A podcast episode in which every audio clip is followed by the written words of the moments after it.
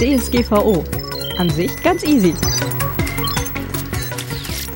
Hallo und herzlich willkommen zu DSGVO an sich ganz easy. Datenschutz für Selbstständige und Kreative. Mein Name ist Claudia Zotzmann-Koch vom Vienna Writers Podcast. Ähm, ich bin Autorin und Datenschutzexpertin und ich helfe dir als Selbstständige und als Kreativer dabei, dein Business und deine Website datenschutzmäßig fit zu machen, damit die DSGVO kommen kann, ohne dass du in Stress gerätst. Du weißt, was kommt. Disclaimer. Ich habe zwar eine Ausbildung zur Datenschutzbeauftragten gemacht und auch eine Prüfung dazu bei der hiesigen WKO, ähm, aber ich bin keine Juristin. Dieser Podcast stellt keine Rechtsberatung dar. Gleich ein Tipp ganz am Anfang. Ähm, wenn dich das Thema mehr interessiert, wenn du noch viel mehr wissen möchtest und das Ganze noch etwas juristischer äh, erklärt haben magst, äh, es gibt einen ganz grandiosen Podcast ähm, vom Stefan Hansen Öst. Äh, der hat den Datenschutzguru Podcast. Äh, der erklärt das auch alles sehr gut und äh, praxisnah. Also äh, keine Angst vor allzu viel äh, Rechtsgefasel. Und ähm, kann man auf jeden Fall reinhören. Der erklärt ein paar Sachen dann halt auch noch äh, ein bisschen detaillierter, wenn du da noch irgendwo äh, Detailfragen offen hast. Gerne reinhören, super cool gemacht. Ähm, ansonsten gibt es äh, die Sabrina Käsehaufs. Ähm, die hat auch eine Facebook-Gruppe. Das ist die äh, DSGVO und Online-Marketing Recht. Ähm, da gibt es halt auch äh, immer äh, Audios und Facebook Lives und so weiter mit der Sabrina und die erklärt das auch total super. Ähm, also auch gerade für die äh, für diejenigen von euch, die in Deutschland sind, ähm, da gibt es ja jetzt irgendwie auch dieses äh, Paper zur Cookie-Richtlinie und so weiter. Ähm, das lohnt sich auf jeden Fall da auch noch mal reinzulesen, ähm, weil da halt auch noch äh, viel genauer und viel viel mehr Leute ähm, Dinge dann halt beitragen. Also ich mache das hier nach bestem Wissen und Gewissen. Ähm, wenn ihr natürlich noch mehr wissen möchtet, äh, es gibt ähm, einige sehr gute Quellen. Ich verlinke die auch in den Show Notes. Also, Reminder, dies hier ist keine Rechtsberatung. Risikoabschätzung. Kommen wir mal zu, warum muss ich den ganzen Scheiß eigentlich machen und äh, was kann eigentlich passieren mit dem, was ich habe?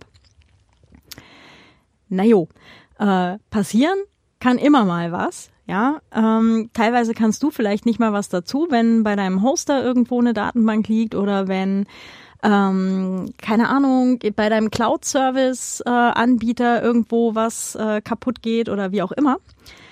Ähm, aber es kann natürlich auch sein, äh, du bist mit deinem Notebook unterwegs, das wird geklaut, äh, du hast äh, oh, schrecklich, keine, äh, keine äh, Verschlüsselung bei dir auf dem Notebook oder kein Passwort.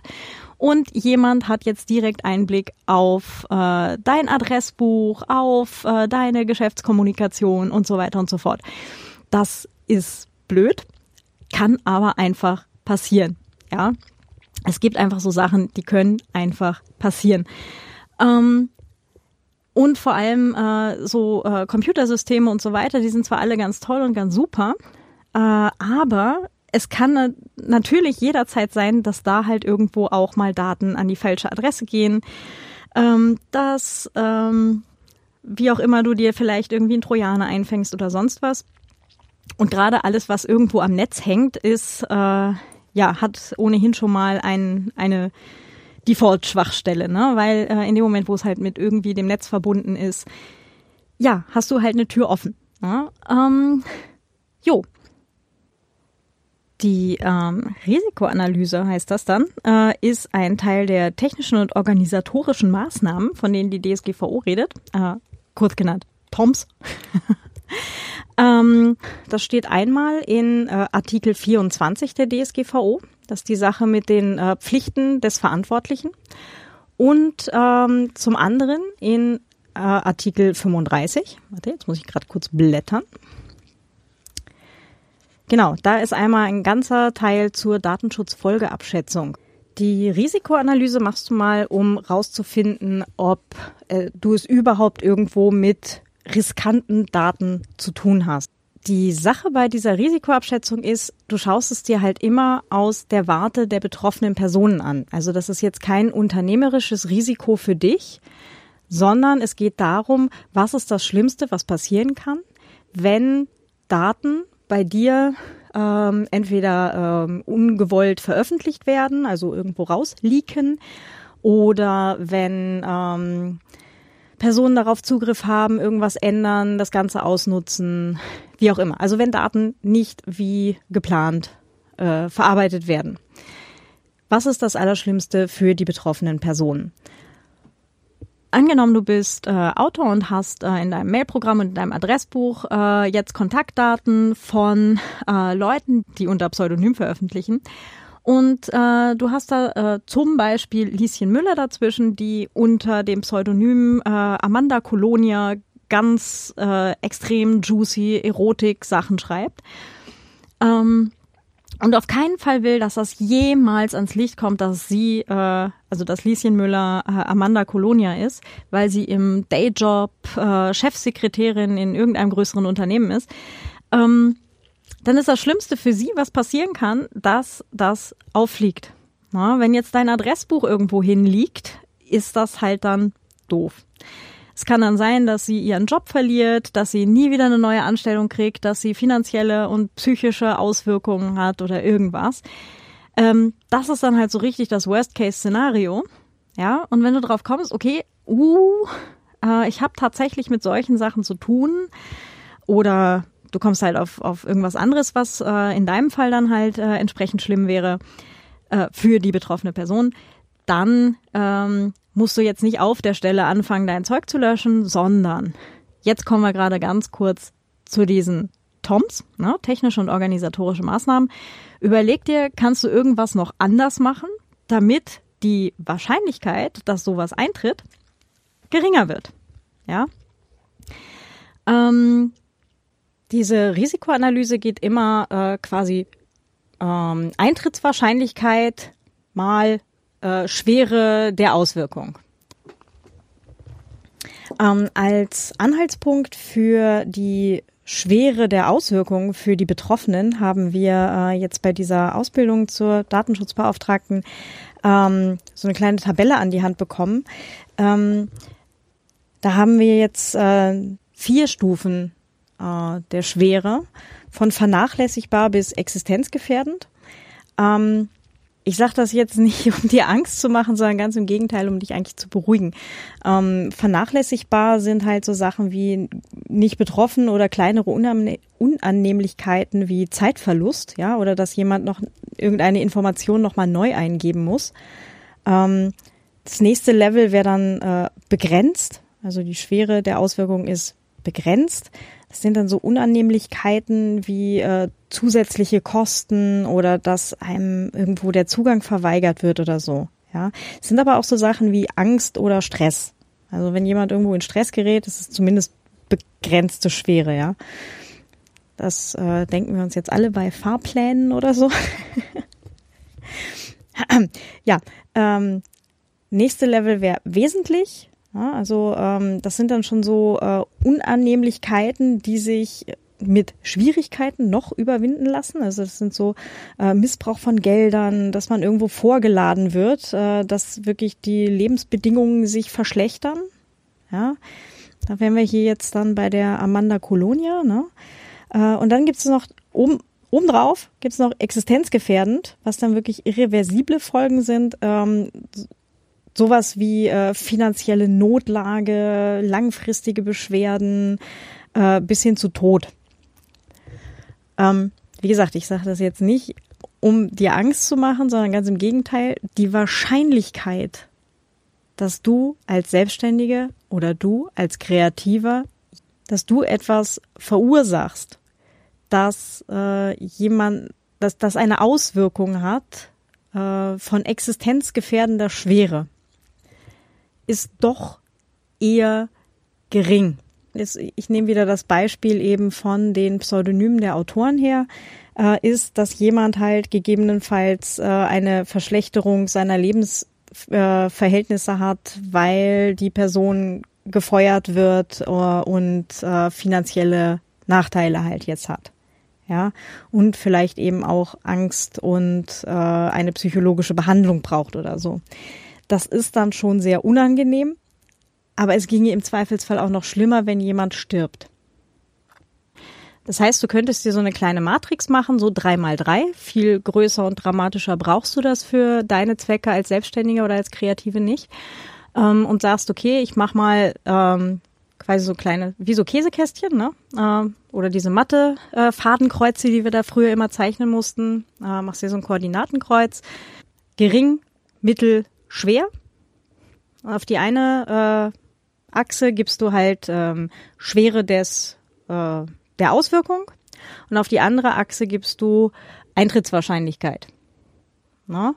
Und wenn du dann halt irgendwie in einen äh, in den Bereich kommst, wo es sehr wahrscheinlich ist, dass es eintritt und ähm, eine mittlere oder schwere Auswirkung hat, ähm, dann kommst du dazu, okay, das ist jetzt halt eher höheres Risiko, Gibt es noch Möglichkeiten, dass ich das halt verbessere? Wenn du jetzt sagst, okay, ähm, ich lade mein Adressbuch mit den Pseudonymen von 120 Autoren weltweit äh, in die Microsoft Cloud, ja, kannst du machen.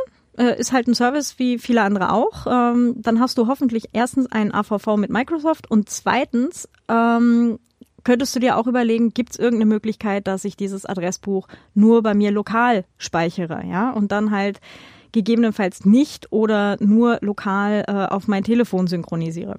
Ja, weil so ein Telefon ist ja aufgrund seiner, seiner äh, Beschaffenheit als mobiles Gerät, mobil, ne? also du hast es halt meistens dabei, sowas kann gestohlen werden, sowas kann ähm, äh, aus der Tasche fallen, wie auch immer, es kann in falsche Hände geraten und so weiter. Ne? Ähm, also so ein, so ein Telefon ist im Zweifelsfall immer eine Schwachstelle.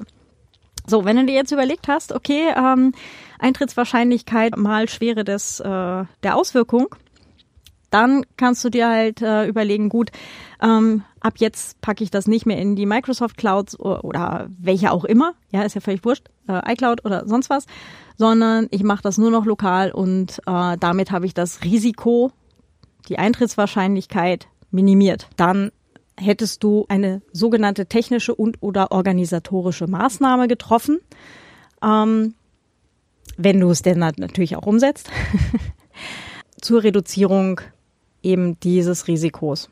Na?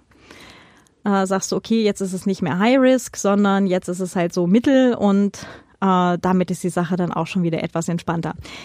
Das ist der Teil bei dir in dem ähm, Verarbeitungsverzeichnis.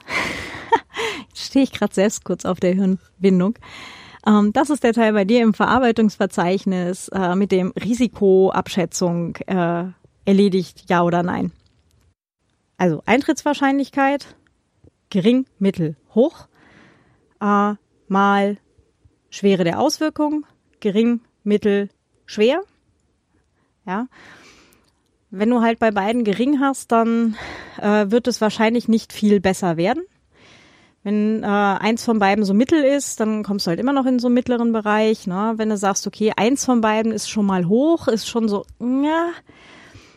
Und ähm, wenn beide halt, äh, also wenn ein hohes Risiko besteht und äh, die Auswirkungen schwer wären, da kann man dann natürlich noch ein bisschen was dran schrauben, damit das deutlich besser wird. Also, du hast da deine Matrix, du hast rausgefunden, ist alles im grünen Bereich, hervorragend, dann ähm, ist nichts weiter zu tun.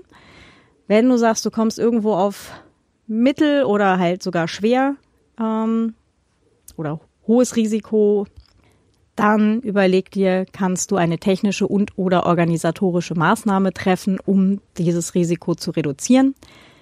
Ähm, wenn dir dann was einfällt, das ist super, dann auch umsetzen. ähm, und dann wird das alles schon wieder viel besser. Wenn du jetzt Sachen hast, okay, äh, ein wahrscheinlich hohes Risiko, dann kommt der Kater vorbei und schnurrt ins Mikro. Wir haben jetzt hier Cat-Content. Diese ganze Risikoabschätzung machst du primär deswegen, um tatsächliche Problemstellen äh, identifizieren zu können ähm, und dann eben die genannten technischen und oder organisatorischen Maßnahmen ähm, entsprechend eben setzen zu können. Wenn du nicht weißt, wo eventuell ein Risiko vorliegt, äh, kannst du da natürlich dann auch nichts verbessern. Ne?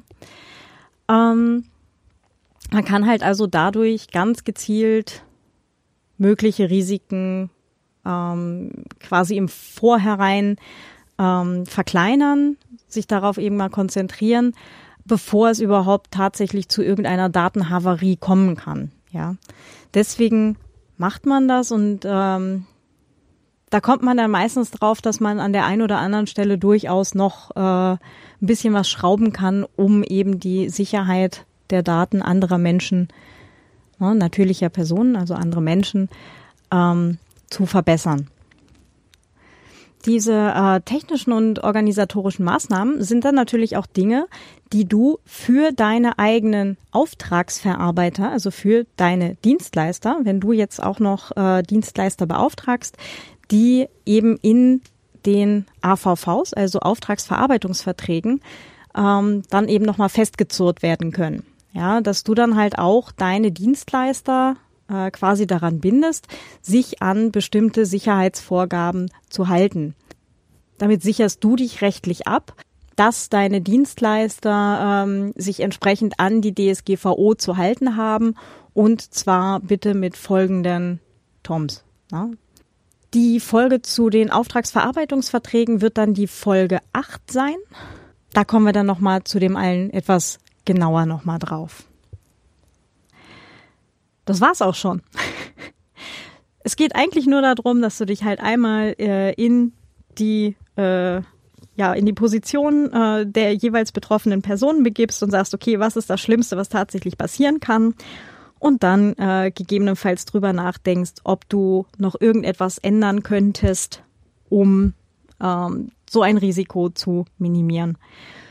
Wenn du dabei drauf kommst, ja, ich wollte ohnehin schon seit einer ganzen Weile eben von irgendeinem Service weg, das ist mir ohnehin irgendwie suspekt oder da bin ich eh nicht mehr mit zufrieden, dann ist das jetzt die super Gelegenheit, äh, das dann halt entsprechend gegen was datenschutzfreundlicheres auszutauschen. Das war es jetzt aber wirklich. Ähm, wenn du sagst, oh, bei mir alles Paletti, ich habe keine juicy Pseudonyme, ich habe eh null High-Risk-Data, ich habe alles äh, nur mit, äh, also ich habe keine zusätzlichen Daten, für die ich keine Rechtsgrundlage habe. Oder du hattest spontan eine gute Idee, wie du diese eine äh, Schwachstelle, die du eventuell noch haben könntest, äh, ein bisschen besser gestalten kannst. Und ähm, in dem Fall wünsche ich dir einen super entspannten Tag. Du kannst dich schon wieder ein Stückchen entspannter zurücklehnen. ähm, die Links äh, findest du heute alle in den Show Notes. Äh, auch zu den, zu den anderen Stellen, wo du dich auch noch weiter informieren kannst. Ähm, Podcast und äh, Facebook-Seite von echten Juristen, äh, die das beide auch äh, so richtig gar nicht trocken, sondern äh, in ordentlich, verständlich und für Menschen erklären. und ja, ähm, ich bin sonst auch für individuelle Zusammenarbeit zu haben. ähm, schreib mir am besten einfach eine E-Mail. Ähm, Mailadresse und PGP-Key sind ebenfalls äh, in den Show Notes. Und ansonsten gerne Sternchen, Likes und so weiter vergeben. Äh, wenn dir dieser Podcast hilft, hilft der anderen vielleicht auch. Alles klar. Dann, äh, wir hören uns in Kürze wieder. Hab noch einen entspannten Tag und äh, ja, bis bald. Deine Claudia vom Vienna Writers Podcast. Ciao.